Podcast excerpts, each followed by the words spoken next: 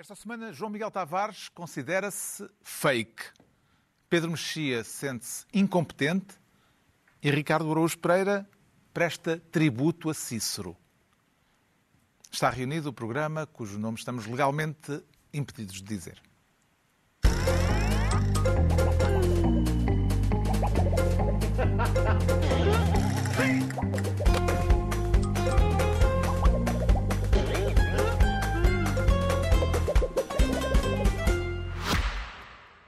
Olá!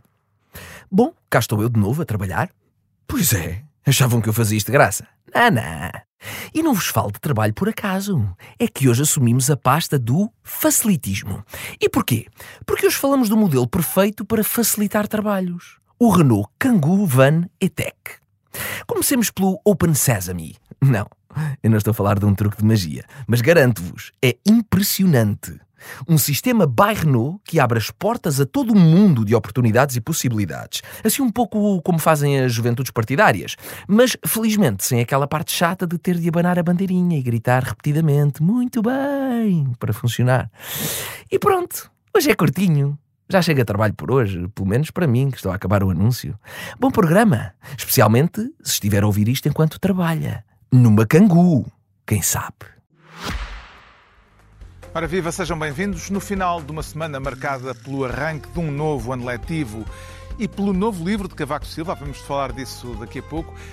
Mas antes, o Ricardo Araújo Pereira quer ser ministro da Flash Interview e acha que é caso para um rescaldo ao mais alto nível, Ricardo? Acho que sim, Carlos. Hum. Acho que sim, acho que. Estamos a falar da maior goleada Exatamente. sempre da seleção portuguesa de futebol. Quando soou o apito final naquele Portugal-Luxemburgo, depois dos 9-0. Aposto que quis ouvir de imediato protagonistas. Exatamente. Uh, algum jogador em particular? Ou o não, selecionador Martínez? Não, os verdadeiros protagonistas, não os jogadores. Os jogadores tiveram, desempenharam um papel, sim senhor, no jogo, o selecionador provavelmente também, mas eu queria ouvir o grande protagonista e felizmente pude. pude Mais alto magistrado da nação? Exatamente. Tinha-me dito ali fora, mas. Uh... Com patrocínios e tudo por trás? Com patrocínios e tudo lá atrás, à frente do. Só faltava aquele boneco que o treinador do Passo de Ferreira também costuma ter. Então vamos a Tem isso. Uh, infelizmente não temos aqui atrás de nós o tal painel de patrocínios para reproduzirmos fielmente a cena da flash interview, mas. Uh, e, e, também não podemos uh, ver as imagens, porque, embora Marcelo seja presidente de todos os portugueses, as imagens de Marcelo são só da RTP mas podemos tentar reproduzir a situação, pelo menos no essencial. Marcelo estava feliz com o resultado histórico, mas sem esconder, ainda assim, uma ligeira preocupação. Em todo o caso, estava, pode-se dizer, radiante. Estava, estava. Eu vou, vou reproduzir o discurso, se, se não se importam. Pode ser? Era vou... suposto ser o Marcelo. Logo, sim. Ele disse o seguinte: Há muito tempo que não me lembro de uma primeira parte tão boa da equipa nacional. Uma segunda parte que foi subindo, foi subindo, subindo, subindo, e portanto foi um grande espetáculo, foi um grande resultado. A única coisa incómoda é que temos muitos portugueses no Luxemburgo, alguns deles aqui a passar férias. Talvez tenha sido pesado demais para o Luxemburgo, mas nós jogámos muito, muito, muito bem. Correu tudo bem, quer dizer, quem devia marcar, marcou. Marcaram muitos, marcaram bem, todos os golos foram bons, jogou-se depressa e com imaginação. Sabe, uma noite assim em que tudo corre bem.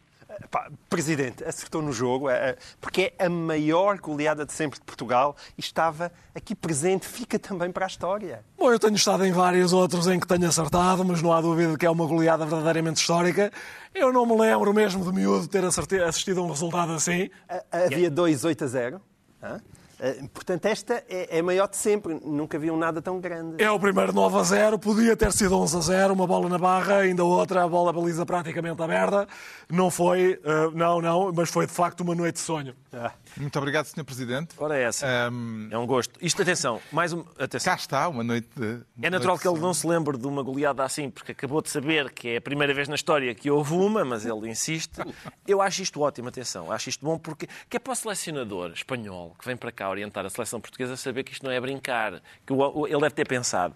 Então, eu, o, atenção que aqui, aqui o Presidente da República está atento ao meu trabalho. Eu treinei a Bélgica durante seis anos, o rei não fez uma consideração técnico-tática, uma única vez. Agora, agora, aqui em Portugal não é assim. Sim, como é que avalia as qualidades de análise, tec... de análise técnico-tática deste reforço da equipa de comentadores da televisão pública? Carlos, uh, excelente ou, ah, havia futebol total, aquele futebol inventado na Holanda, isto é comentário total, porque Marcelo Rebelo de Sousa aborda aspectos técnicos, aspectos táticos, faz, a certa altura, para desenjoar uma consideração político-diplomática sobre os imigrantes que cá estão e são, são imigrantes no Luxemburgo e tal, e se calhar a derrota é demasiado pesada quando eles voltarem para o Luxemburgo, se calhar os luxemburgueses vão dizer é, ó português, vai-te lixar e tal. Pode ser, pode criar um incidente. Foi para aspectos estéticos uh, tudo. Até aspectos que não são normalmente abordados, como, por exemplo, quem devia marcar, marcou. Quem era? Eu não sei bem. À partida para um jogo, se calhar isso é definido, eu não sei. Olha, tu Pode devias ser uma marcar. observação fatalista. Só se é isso, uma coisa. Sim. E havia. Ai, Mas o comentário outra... foi ainda mais extenso. O Presidente da República uh, prolongou-se. Pois foi, foi. Comentar. Ele fez um segundo comentário que foi. Sim, é... Foi tudo. Foi tecnicamente, artisticamente, estrategicamente.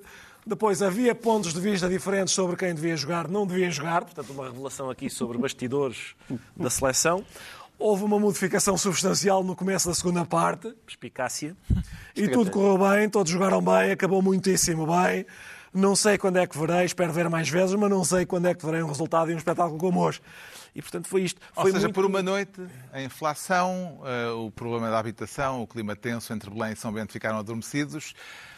O presidente Marcelo voltou a ser o adepto e comentador Marcelo Rebelo de Sousa na Flash Interview. Será que se pode citar a este propósito, João Miguel Tavares, aquela velha máxima do falecido Jorge Prestrelo, ícone dos relatos de futebol?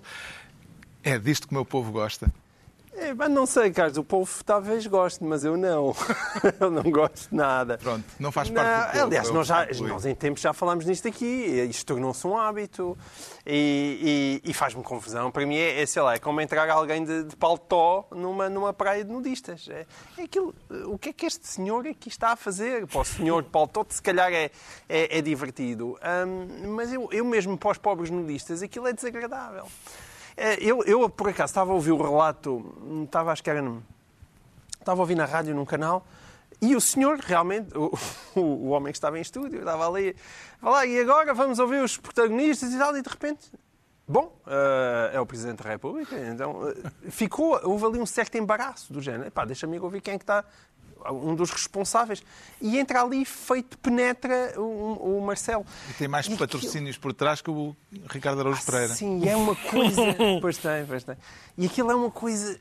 O populismo é difícil olhar para aquilo, aquilo é uma coisa escandalosamente populista, porque não há o, nenhuma outra razão compreensível para o, o, o presidente. Não tens memória, ali, não, é? não tens memória, porque eu lembro-me do, do Roosevelt, lá na cadeira de rodas, estar a dizer acho que os Lakers jogaram muito bem, sim senhora, foi bem jogado.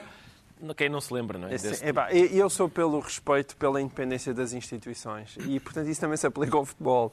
É o Palácio de Belém de um lado e o Estádio da Jamor do outro. Este não foi no Jamor, mas é o estádio de futebol. do Algarve. Sim, Por isso é que estavam lá muitos imigrantes Exato. de Luxemburgo. De Achas que o Presidente de Portugal devia ser diferente do Presidente da Federação Portuguesa de Futebol? É, devia haver uma diferença é mais uma, clara. É, uma tenho, mais é uma excentricidade minha. Pronto. Como é que ficou o seu orgulho pátrio, Pedro Mexia, depois dos 9 a 0 ao Luxemburgo? Antes de mais, boa noite. Obrigado por me terem convidado. uh, tenho estado a ouvir com interesse. Bem-vindo este... Tenho estado a ouvir com interesse o vosso programa. uh, uh, repara, eu tenho uma relação um bocado complicada com a ideia de patriotismo. E há, uma maneira, e há um momento em que ele não se manifesta, que é em cabazadas ao Luxemburgo.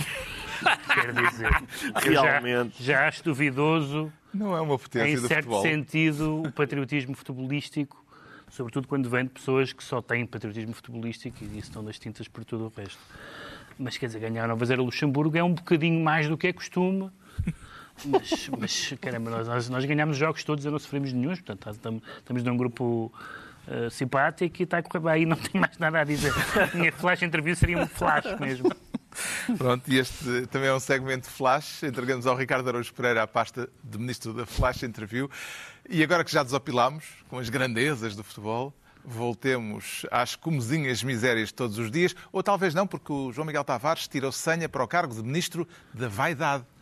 E ela justifica-se, a vaidade, João Miguel Tavares? É, eu tenho muitas dúvidas que justifique, Carlos. Quero falar do início Enfim. do ano letivo, sim, sim. Uh, ensombrado por greves, por situações de falta de professores em algumas disciplinas, mas também uh, marcado pela satisfação do Governo com os resultados de um relatório da OCDE, conhecido esta semana, segundo o qual há agora mais jovens a concluir o ensino secundário e o superior, o que levou o Ministro da Educação a dizer que sente uma certa vaidade por estes resultados. Como é que conjuga estes dados? Por um lado, o início do ano letivo nos moldes que são públicos e, por outro lado, este relatório da OCDE. Eu tenho dificuldade em compatibilizar essas vaidades, porque vamos cá ver. O Ministro da Educação depois explicou, dizendo que, que há, relembrando que há 50 anos 26% da população era analfabeta. Já estava em modo eh, de comemorações do, do 25 de Abril. Há 50 anos 26% da população era analfabeta. Há 30 anos mais de metade dos jovens abandonavam a escola antes do final do nono ano. E é verdade, isso, tudo isso é verdade. E podemos nos sentir vaidosos disso. Sim, no mesmo sentido que nos sentimos vaidosos de a, a luz e a, e a, canalização ter chegado a aldeias de trás dos montes. Portanto, sim que bom, realmente o país evoluiu Pudera, que não, e foi é? evoluindo. Que pudera, não é? Também era o que faltava. E, portanto, essa evolução deu-se. Mas essa, essa evolução, de facto, é, é a evolução de um país integrado na União Europeia, que, apesar de tudo, foi progredindo, como, aliás, os restantes países da Europa. Agora, há aquilo que é, digamos assim, o cenário macro, e depois há um cenário mais micro, que não é tão micro assim, que já dura oito anos. E esses oito anos são aqueles em que João Costa, atual Ministro da Educação, está no governo, porque antes estava como Secretário de Estado da Educação. E quando se vai ver desde 2015, será que nós podemos dizer que a educação melhorou nestes, nestes últimos oito anos? Eu aí, de facto, tenho mesmo muita dificuldade. Eu e quase toda a gente. E, portanto, esta, esta, utilizar a expressão vaidade para se vangloriar de acontecimentos que não são mérito direto dele, esquecendo-se as asneiras e a falta de reação que são próprias dele, isso a mim parece muito bizarro. É porque ele, ele, ele também disse uma outra coisa esta semana, que é, é preciso, pediu paciência, porque é preciso tempo para resolver os problemas do ensino disse o Ministro da Educação que está lá há oito anos. Ora, eu relembro que a Primeira Guerra Mundial demorou quatro anos. E quando acabou, o mundo e a Europa então era totalmente diferente, caíram os impérios todos. A Segunda Guerra Mundial demorou seis anos. Houve bombas atómicas, o mundo ficou totalmente diferente. Este ministro está lá há oito anos, mas aí pede paciência porque não é suficiente para mudar as coisas. Eu não sei qual é que vaidade é que ele pode ter neste facto. O facto do conflito na educação continuar por eh, resolver o conflito com os professores, nomeadamente, eh, revela incapacidade negocial por parte do governo, Pedro Mexia, ou teimosia por parte dos professores? O que é que lhe parece em maior grau? Quer dizer, a teimosia é compreensível, está-se a falar da vida das pessoas e, portanto, é compreensível a teimosia. Eu acho que revela duas coisas. Já falámos aqui disto noutras circunstâncias revela que a capacidade negocial, que já era problemática, se tornou mais problemática com, com um sindicato mais radical do que aquele que já existia e, portanto, todos aqueles episódios que nós vimos do famoso do famoso cartoon com os lápis espetados no, no olho, que são, evidentemente, um, um detalhe no sentido em que foi uma coisa que aconteceu e que não é significativa de nada, mas é significativa de um de uma clima. de um clima, animosidade, de uma animosidade que já vai a, a, a esse nível e o outro problema, eh, além desse, da radicalidade, é que eu tenho lido com muita atenção a, a, a tudo o que se vai publicando nos jornais sobre isso e acho que é difícil sair de, deste beco que é, por um lado, boa parte das reivindicações são justas, por outro lado, não é viável atender a essas reivindicações, tendo em conta o, a globalidade da função pública, etc. E honestamente não li nada nem falei com pessoas, enfim, com os professores, evidentemente, uh, uh, alguns têm outras opini outra, outra opinião, mas visto de fora, não vejo que se possa dizer que é injusto em si, nem vejo que se possa dizer que é fácil de resolver, porque de facto, depois há questões de igualdade entre, entre, entre funcionários públicos, entre pessoas que trabalham para o Estado, e isso se há uma coisa que não sei se é irresolúvel, mas se há uma coisa que é paradoxalmente complicada, é esta. E neste quadro será de esperar que o nível de mobilização dos professores se mantenha tão elevado como no ano passado, ou eles próprios poderão começar a cansar-se de uma luta que, no, no aspecto central daquilo que os move, um, que é do tempo de serviço, parece não dar frutos?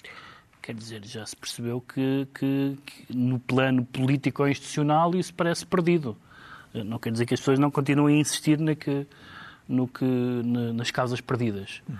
Boa noite, Olivença. uh, mas uh, um, eh, mas acho que já se viu que não há, que não há, não tem, não tem havido e não, não se imagina como é que poderá vir a haver da parte da, das instituições e do governo a começar e do, e, do, e do, grupo parlamentar do Partido Socialista solução para isso. O mesmo relatório do que já falámos, que deixou o Ministro da Educação orgulhoso, vaidoso, foi a expressão dele, por haver mais alunos a ingressar no secundário e no superior, também diz que os professores portugueses perderam poder de compra desde que António Costa é Primeiro-Ministro. Será caso para ir à procura no dicionário do antónimo de vaidoso, Ricardo Araújo Pereira? Antes, pelo contrário, Carlos. Acho que temos que ir à procura de um sinónimo de vaidoso, só para não estar a repetir vaidade outra vez, porque o que isto demonstra, ou seja, mais alunos no, no secundário e no superior, com menos poder de compra dos professores, é gestão eficaz. Ou seja, com mão de obra mais barata, obtém mais produto, mais, mais alunos no secundário e no superior. Portanto, se, esta é a minha proposta, para os próximos anos, reduzirmos o salário, por exemplo, uma sandes para cada professor, a próxima geração entra toda em Oxford. Em princípio. Uh, é fazer é as contas, como dizia o outro. O João Miguel Tavares fica então ministro da Vaidade e é a vez do Pedro Mexia se tornar ministro da Governança. Também, também é da opinião, Pedro Mexia, de que há como diz o título do livro de que vamos falar a seguir, uma arte de governar? É capaz de virar uma arte de governar, mas este livro não é sobre isso. Este livro chama-se assim, não é? Chama-se Primeiro-Ministro. Isto é a propósito de, de, um novo livro de Cavaco Silva, de que se foram conhecendo certos ao longo da semana. Sim. Uh, já agora uh, é um livro lançado uh, esta sexta-feira uhum. e nós estamos a gravar ainda um pouco antes desse Mas lançamento. alguns de nós já o leram. Pronto, mas é só para prevenir os espectadores que se houver sarrafusca no, no lançamento nós estamos a falar um bocadinho antes, não, é, não terá sido por esquecimento. Não, não se prevê que haja, não é? Uh, Nunca se pelo... sabe, então. Que vantagem é que tu agora tens a fazer esse comentário se não sabes o que vai acontecer? pelo que já se conhece, parece-lhe que o livro Pedro Mexia, este livro, Primeiro-Ministro de Arte de Governar, foi escrito para ser lido em tese ou como um comentário direto da atualidade política?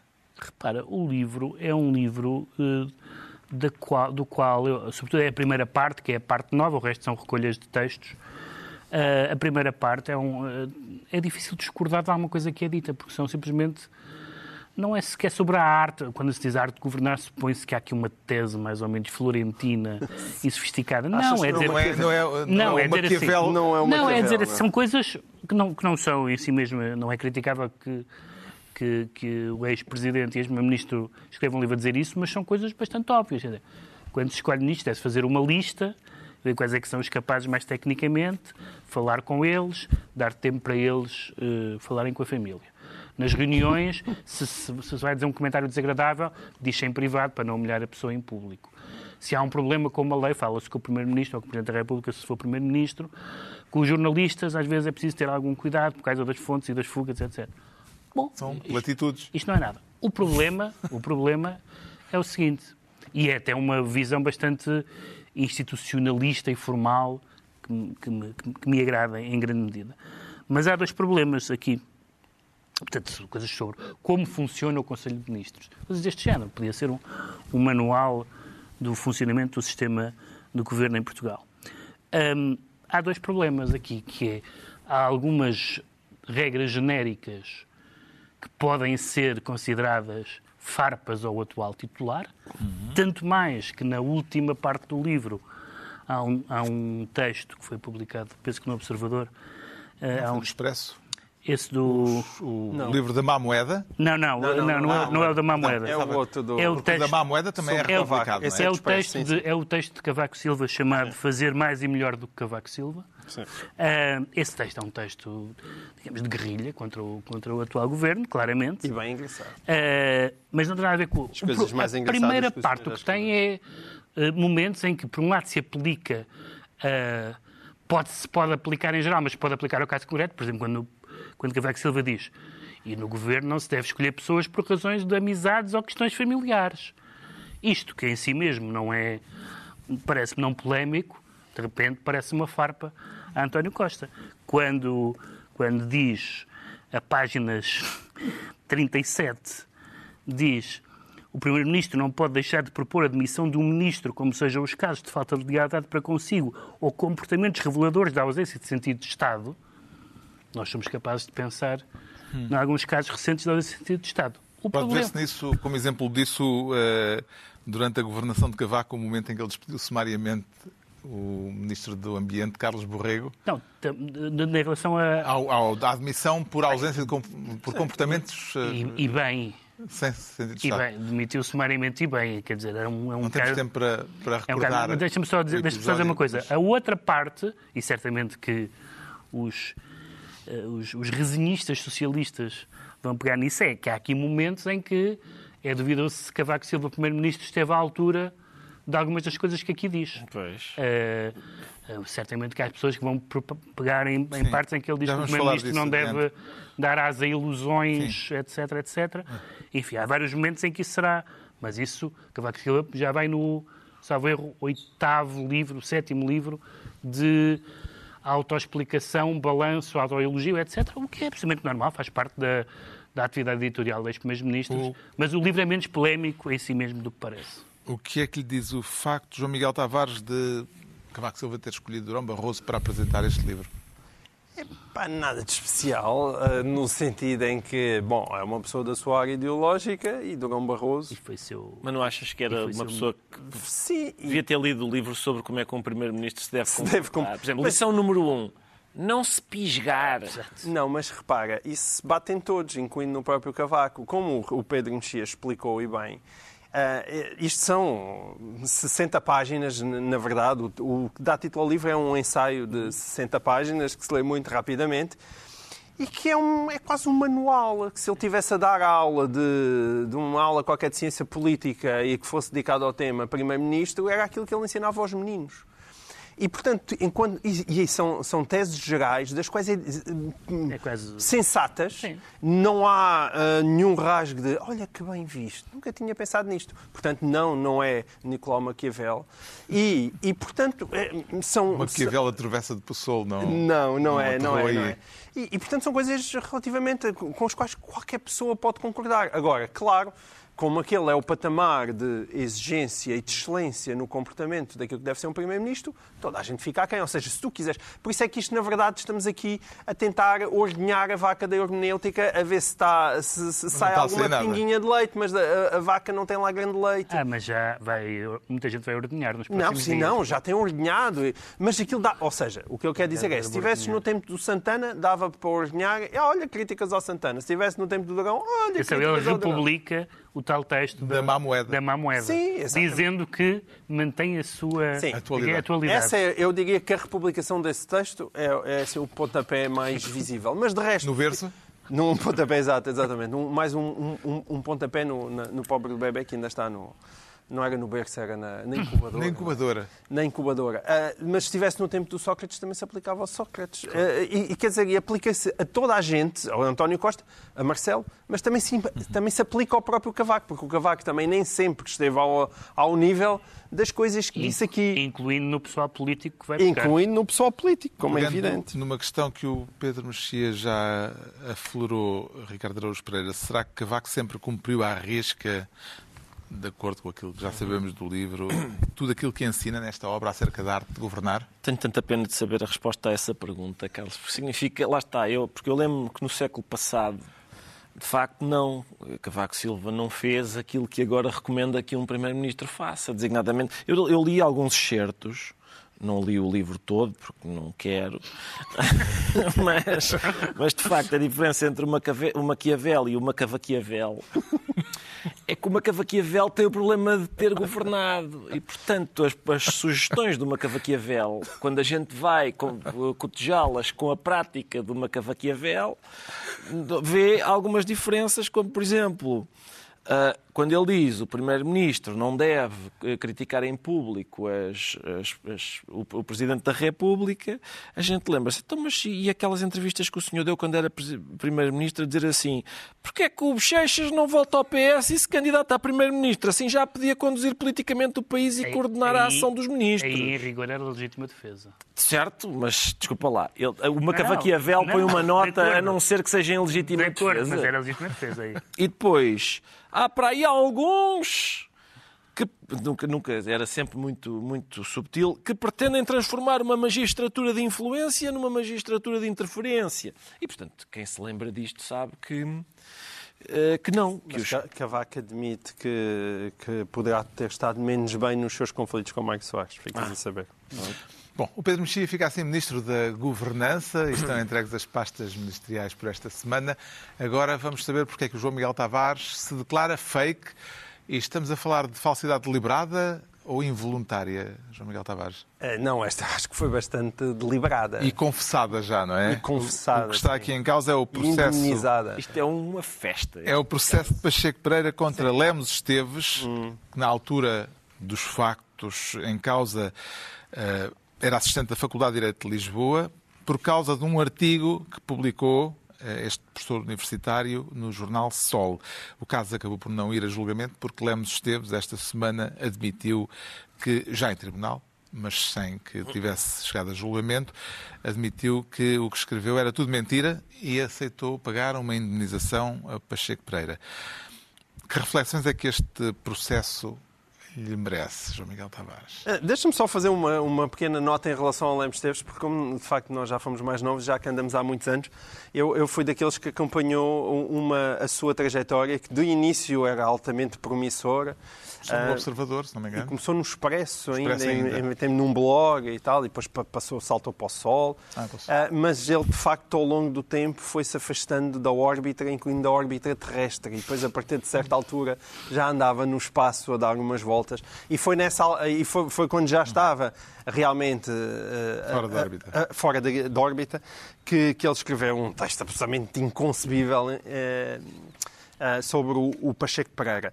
E eu acho que vale a pena trazer isto para aqui, porquê? Porque nós somos aqueles que estamos sempre aqui nas defesas da liberdade de expressão. Exato. E depois, como estamos sempre a defender a liberdade de expressão, lá vem, lá vem aquele pessoal a dizer ah, mas pensam que a liberdade de expressão não tem limites. Nunca nós lá devemos dizer, nunca, nunca ninguém disse isso. Claro que a liberdade de expressão tem limites. E, e Lemos aqui Esteves, está um ótimo exemplo Lemos de limites todos, da liberdade de expressão. Estão todos na lei. Estão todos, estão todos na lei. Estão e este aqui lei. é... é vale... Uma das estratégias de defesa de Lemos Esteves foi precisamente alegar, a certa altura, eh, que era uma questão de liberdade de expressão.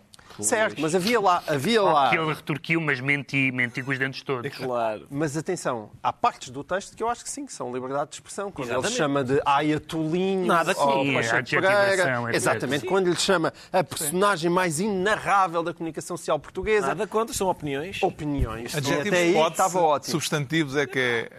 Ah, depois, de repente, é, ele salta para. Este senhor fez viagens de luxo ao Irão pagos pela embaixada. Pois. Não, pá, não, não, aí não, não se pode. Não ou é? provas isso ou não dá. Exato, porque isso aqui são acusações factuais, não, não é são opinião. as coisas que ele acha sobre o Pacheco Eu sou da opinião de que ele fez viagens pagas, não é? Não é de uma opinião. E, portanto, é este lado factual que, evidentemente, o, o entalava, e aí o Pacheco Pereira apanhou-o bem. Mas e é isso. que tem a mesma posição sobre a liberdade de expressão que nós temos. Que nós temos, é natural, e bem, lá está, é natural que tenha detectado, é natural que tenha detectado que aqui foi ultrapassado. Exatamente. Claro. E deixa-me só finalizar com um, com um aspecto que eu já, já eu escrevi sobre isto no público e falei lá disto, mas estes acontecimentos deram-se quando nós estávamos de férias e eu acho que vale a pena sublinhar isto. Porque eh, este é um daqueles casos em que Pacheco Pereira processou e muito bem e aconteceu, quando nós estávamos de férias, ter sido descoberto, não é? Descoberto. Foi denunciado primeiro pela Rádio Renascença e depois pelo próprio público, que o André Ventura andava a utilizar, aí sim, a criar uma espécie de fábrica de fake news para aproveitando aquilo que é o layout gráfico, tanto do público como da Rádio Renascença, para colocar lá notícias que nunca o público Pareciam deu, nem que a notícias da Rádio Renascença ou notícias do público e não Sim. eram. eram uh, E aí, curiosamente, criadas. que o Ministério Público está a investigar, a ERC deliberou sobre o tema, dizendo evidentemente que aquilo estava-se a aproveitar do layout. Ele, ele ainda por cima veio para a SIC mentir, a dizer que aquilo era, eram uns layouts experimentais da Folha Nacional, que é o órgão oficial do Chega. Coisa que uma mentira descaradíssima. E, mas que eu saiba, até agora nem a Rádio Renascença nem o público processaram André Ventura. E eu queria dizer que aqui está uma oportunidade perdida, porque este aqui é um daqueles casos em que valia a pena processar o Chega. Porque aquilo é que é inaceitável. Ou seja, as opiniões do Ventura discutem-se, debatem-se na praça pública, a gente chama-lhe de nomes uns, outros gostam muito, mas isso está no domínio da- das opiniões políticas de André Ventura. Quando, de repente, está a aldrabar, a copiar, coisas que são facilmente comprováveis e processáveis, acho que é de aproveitar, em vez de andarem a queixar-se eh, para o Tribunal Constitucional, andar a, declarar que o partido não, não, não pode concorrer às eleições, aqui é que está uma boa oportunidade para atirar-se judicialmente ao Chega. Como é que entende Ricardo Araújo Pereira o facto de Lemos Esteves ter arrolado como testemunhas do processo eh, quando ainda queria defender-se, aparentemente, Exato. depois eh, eh, admitiu que mentiu, eh, arrolou como testemunhas o embaixador do Irão em Portugal, Marcelo Rebelo de Sousa e Donald Trump. E Donald Trump. Eu acho que é, Carlos, acho que é uma tentativa de, na eventualidade de ser condenado e preso, ir parar a um estabelecimento prisional especial que há, em que as paredes são forradas, são almofadadas e assim.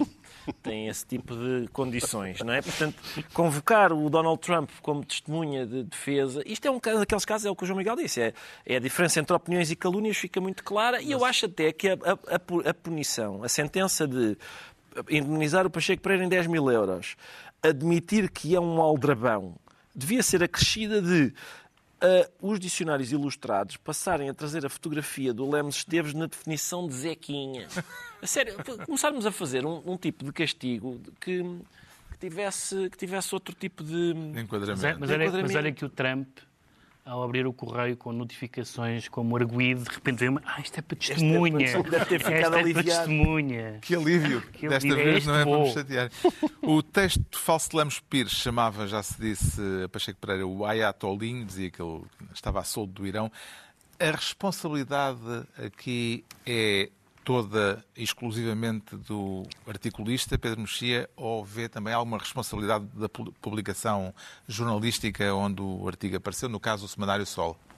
Deixa-me só dizer que é refrescante ver um- uma pessoa em tribunal dizer sim, cometi aquilo de que me acusam. em Portugal nunca ninguém recebeu luvas, nunca ninguém foi beneficiado ilegalmente, nunca ninguém matou pessoas idosas ah, no estrangeiro, nunca, não há uma única pessoa que re- reconheça os crimes. E este senhor, perante a evidência, e portanto saúdo essa saúde, porque ele disse, não, menti e inventei. Quanto a isso, menti e inventei. É, é muito, é muito refrescante. A segunda coisa, de facto, há A aqui, publicação também tem responsabilidade? Há aqui duas entidades que me faltam nesta história, que é a publicação tem responsabilidade, como tem sempre, eu supunha que tinha sempre. Os jornais não são, isto é, há A opiniões... diferença entre um jornal e uma rede social. Exatamente. Era, costumava ser essa, não é? Era- Eh, uma coisa é a latitude de- de- de- da adjetivação e das opiniões. Outra coisa é factos que são em si mesmo crimes. Os jornais não podem lavar as mãos disso. E, portanto, falta-me aqui o jornal em causa, o Sol, que publicou os textos. E, em segundo lugar, falta-me, não propriamente como arguído ou como suspeito, mas como instituição em causa, a Faculdade de Direito da Universidade de Lisboa. Apesar de tudo, não é todos os dias que nós vemos eh, uma pessoa que foi professor de Direito eh, em tribunal a dizer assim, "Não, isso, essa parte menti, isso, inventei. Eh, é uma coisa bastante inquietante, não sei qual é a situação dele profissional. Agora não é, segundo o Já não é, advogado, está não, reformado. Mas qual é... Disse Está o advogado. formado da escrita, mas também já não é formado- professor lá. Já não é professor da Faculdade de Direito, mas... Mas, Mas o Domingos enfim, Farinha ainda é. Já escrevia textos... Já escrevia textos destes nessa altura. Está esclarecido porque é que o João Miguel Tavares se declara fake. Quanto ao Ricardo Araújo Pereira, aparece-nos como admirador de Cícero. Sim, sim. E isso é tudo por causa da eloquência? Da eloquência, sim, da é? eloquência, das, das habilidades oratórias E a de- que tribuno eloquente pretende colocar uma coroa de louros? ao, ao presidente do PS, Carlos César. Vamos então eh, ver eh, o momento de retórica que justifica esta distinção que o Ricardo Araújo Pereira atribui ao presidente do Partido Socialista. Ainda bem que não passou na RTP. O líder do PSD precisa demonstrar para sobreviver no seu partido que fala mais alto que o Rio ou do que os restantes líderes da direita. E o que lhe dá mais jeito é vender a imagem de um Portugal como se fosse um Montenegro de problemas. Um Montenegro de problemas. Como é que avalia o golpe retórico deste trocadilho, Ricardo? Não é bem, quer dizer, é um jogo de palavras, não sei se é exatamente um trocadilho, mas. É um trocadilho. Talvez seja, não sei bem, não sei bem. Seja o que for, parece-me um bocadinho. Vamos lá ver, mais uma vez.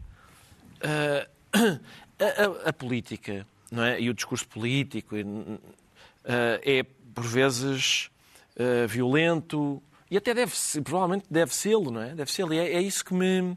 É este, esta giga-joga de dizer, pois, pois, o presidente do PSD chama-se Montenegro, espera aí que eu já te digo, vocês querem é vender Portugal como um Montenegro de problemas. Vêem, visto o que eu fiz. E, mais uma vez, é uma coisa um bocado totó. Com e, portanto, método... o... é que o, o, Cícero, o Cícero, o que é que ele chamou ao, ao ah, Lúcio, se ao Lúcio Calpurnio Pisão Estão lembrados do que é que ele lhe chamou, ao pisão. Perfeitamente. Ainda Porco imundo bêbado, a tua mãe pariu uma ovelha. Isto sim, isto sim. Aqui temos um debate. Temos um debate, temos, uma, temos algumas, algumas uh, opiniões fortes, uh, acusações graves.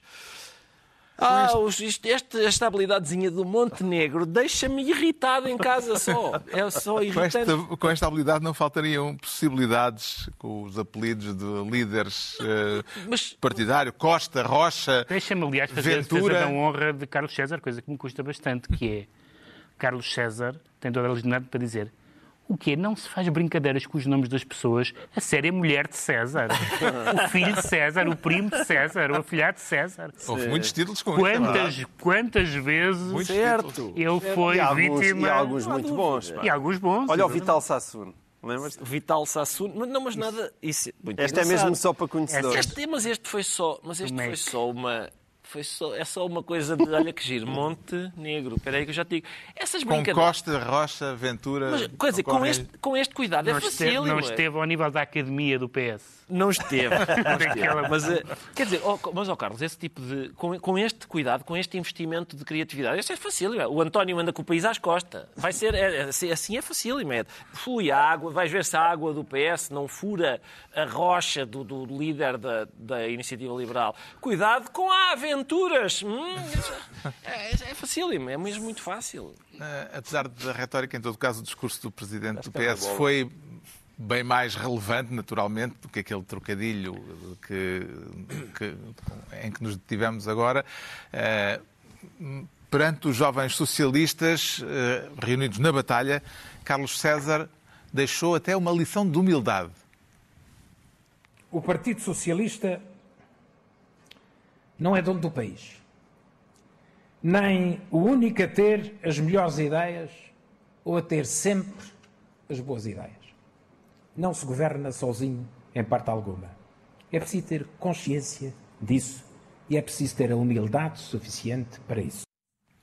Os avisos de Carlos César para o interior do Partido Socialista, na Academia de Jovens do PS, será de considerar Pedro Mexia a hipótese de António Costa, ao ouvir estas palavras, ter ficado, como se costuma dizer, com as, orelhas a arder? Eu respondi não verbalmente é, é, para, para os nossos ouvintes, incluindo os ombros. Os do podcast, sobretudo. Desde, desde que... Encolheu os ombros, fica a Desde nota. que uh, Carlos César não foi como gostava de ter sido Presidente da Assembleia da República, uh, ele tem cultivado esta imagem, que não lhe quadra completamente bem, de uma pessoa que não um é...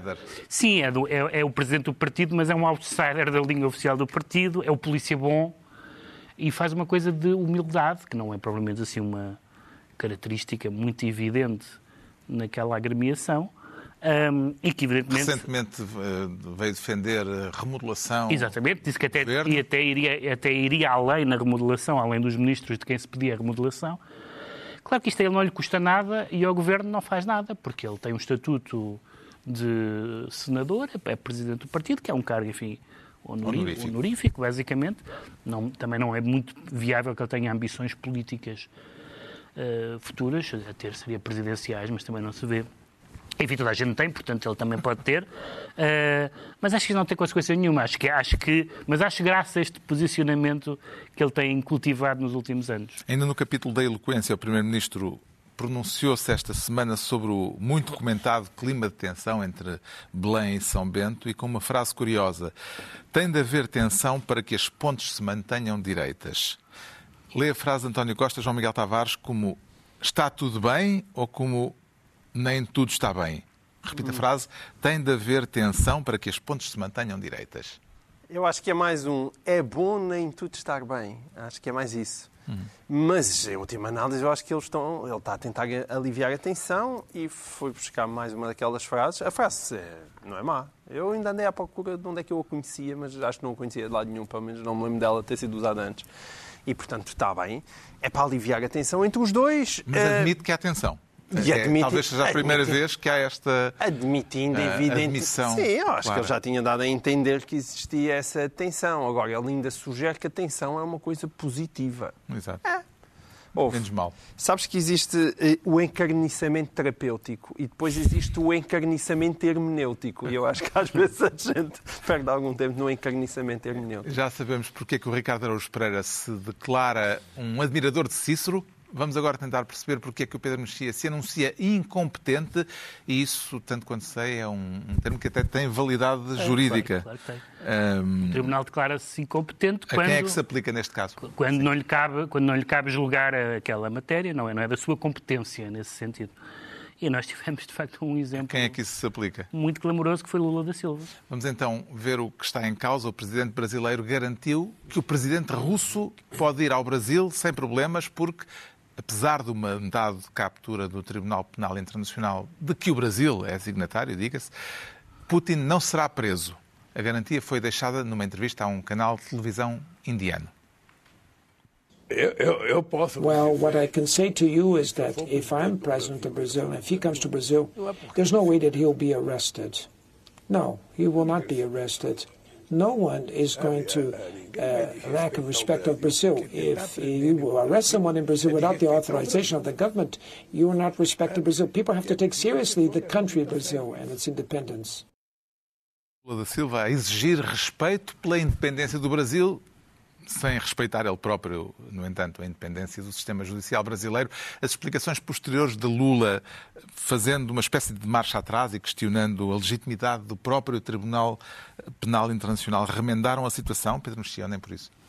Em parte, porque há uma, uma das, uma das uh, componentes desta declaração não tem marcha atrás, que é ele, de facto, disse, um presidente de um Brasil disse esse senhor só é preso se eu se o governo autorizar. E, portanto, isto é uma frase não democrática em qualquer país do mundo. Em qualquer país do mundo. E se não fosse, digamos, o odor de santidade que, que circunda a Lula da Silva, eh, esta frase seria denunciada genericamente, generalizadamente como aquilo que é, que é uma frase não democrática. Portanto, ele depois veio, mais tarde dizer não, não, os tribunais são independentes. Mas não sei que ele lembrou-se tomou medicação, o que, é que, o que é que aconteceu entre a primeira. A segunda ainda é mais bizarra, porque, como tu disseste, o Brasil é signatário do TPI. Pois. E na, quando, quando Lula vai fazer uma retificação, diz duas coisas.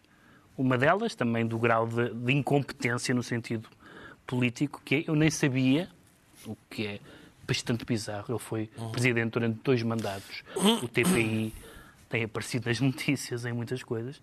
E em segundo lugar diz, nem sabia, mas já que somos, vamos saber porquê. Já que os Estados Unidos não são, uh, isto é tudo uma desgraça. O que aconteceu foi o seguinte, é que são pessoas muito diferentes e havia muito, coisas muito diferentes a dizer sobre eles. Biden e Lula prestaram uma função de saúde pública que foi impedir os seus concorrentes de serem presidentes do Brasil e dos Estados Unidos mas ambos, no caso de Lula não tem comparação, estão num estado que não é, que não é, não estou a falar da idade, uhum. uh, no caso do Lula a questão não tem a ver com a idade, tem a ver com não é, não é, não, nem sequer é justificável. Mesmo no velho Lula, digamos assim, no Lula da, dos, quando ele era presidente, esta frase está no, está no topo, está no top 5 das coisas absurdas que ele disse e latino-americanas no sentido pior da palavra. A questão de uma viagem de Putin ao Brasil não é meramente abstrata, uma vez que claro. a cimeira do G20, isto foi, foi dito na Índia, no âmbito da cimeira do G20 que se realizou agora na Índia, para o ano vai ser, uh, o G20 vai se reunir uh, precisamente no Brasil. O Brasil ficou com essa incumbência. Como é que entende, João Miguel Tavares, esta amizade política à margem à margem das normas mais uh, elementares do direito internacional. Estou a falar da amizade política entre uh, Lula e Putin. Mas o Lula nunca teve nenhuma espécie de pudor, aliás, nem no primeiro, nem no segundo, nem no terceiro mandato. Nunca, nunca o teve. E, e, portanto. Uh... Mas agora está pior mesmo com a nomeação dos juízes e tal. Sim, porque também a situação internacional também está pior. As pessoas utilizavam o adjetivo sul-americano muitas vezes para falar da política e quando é usado não é eh, de facto de uma forma positiva, é sinónimo de uma espécie de bandalheira moral e ali eh, ela parece muito clara. Lula, numa frase, Ricardo Araújo Pereira, ainda tem Carlos... condições para ser uma figura de referência para a esquerda? Hoje eu, eu queria começar por dizer que possuo preciosamente um amigo, um abraço Azevedo, que sabe dizer o abecedário todo em arrotos. E. Em arrotos? Sim, tu, vais, tu vais por aí mesmo. Porquê que isto interessa? Porque o Lula fala, parece muito meu amigo. Meu amigo Azevedo a fazer o seu, a sua habilidade dos arrotos. Mas Uh, o que, é que acontece? Há várias esquerdas. E concluindo. Vamos lá, concluindo. Há várias sim, sim. esquerdas. Eu, eu sou da que viu com naturalidade que o Lula defendesse que o TPI julgasse o Bolsonaro. Por isso sou da que vê com perplexidade que o Lula diga que nem sequer sabe o que é o TPI. Enfim, acontece. Pronto. Está na altura dos livros e eu trago esta semana, e com um pé na atualidade, um livro que retrata os efeitos da mais longa situação de guerra a nível mundial, uma guerra que começou em 1950 e se prolonga até hoje, está em vigor eh, um cessar-fogo, mas na verdade nunca chegou a haver um acordo de paz. Para todos os efeitos, a Península da Coreia vive em estado de guerra e este livro é uma boa radiografia dessa situação Chama-se Coreia, uma breve história do Norte e do Sul. Mostra como se formaram, em pouco mais de meio século, dois Estados tão diferentes a partir da divisão de um mesmo país e de um mesmo povo. A Sul, o tigre económico, democrático e liberal, capitalista. A Norte, uma ditadura feroz, comunista, num território armado até aos dentes, mas com relatos de grande miséria. O livro compara duas realidades e é particularmente oportuno nesta semana em que tanto se ouviu falar da visita do ditador norte-coreano à Rússia e ao amigo Putin, um encontro onde foram trocadas juras de amor eterno e, eh, portanto, quando se sabe também, com partilha de material militar à mistura. Coreia, uma breve história do Norte e do Sul, de Victor Chá e Ramon Pacheco Pardo, edição Ideias de Ler. O João Miguel Tavares traz Bom, eu, eu, eu estava ah. a ler este, mas depois, para desenjoar, achei que devia ir para este. Para os ouvintes do ah. podcast, uh, tinha ali a, eh, o Cavaco Silva. Sim, mas é verdade. Mas, afinal... Não, a minha, mas de qualquer forma a minha sugestão é o mas sexo a capa desse é sugestivo. De, é, desse segundo tentar, é mais sugestiva. isso no metro, vai ah, ver o Cavaco. Há uns livros assim. Até. Uh, sim, sim, não. A capa é muito sugestiva e até tactilmente sugestiva. Fica aqui, uh, se quiserem ir às livrarias experimentarem, porque é bastante divertido. Uh, Chama-se O Sexo das Mulheres. É de uma, de uma escritora francesa que eu não conhecia, chamada Anne Acrich. Ela, acho que é assim que se diz, mas ela ainda é bastante jovem e depois tem um percurso fascinante porque ela é, é filha de uma mãe polinésia católica e de um pai judeu tunisino. E, portanto, esta é uma mistura fascinante e isto é uma espécie de manifesto feminista, mas descrevê-lo assim não faz total justiça ao livro. O pós-título é fragmentos de um discurso belicoso e realmente ele é violento, é sarcástico, mas ao mesmo tempo é sensato, que é uma coisa que eu gosto. É aquelas pessoas que são musculadamente sensatas. E ela, e, e ela tem isso. Só uma, uma, pequena citação mesmo para terminar, porque também fala dos homens, além das mulheres, diz os homens sentem-se ameaçados. Primeiro foram atacados os violadores, depois os poderosos, e se abrir a caça aos vulgares sacanas, aos pobres tipos, é temer o desaparecimento da espécie.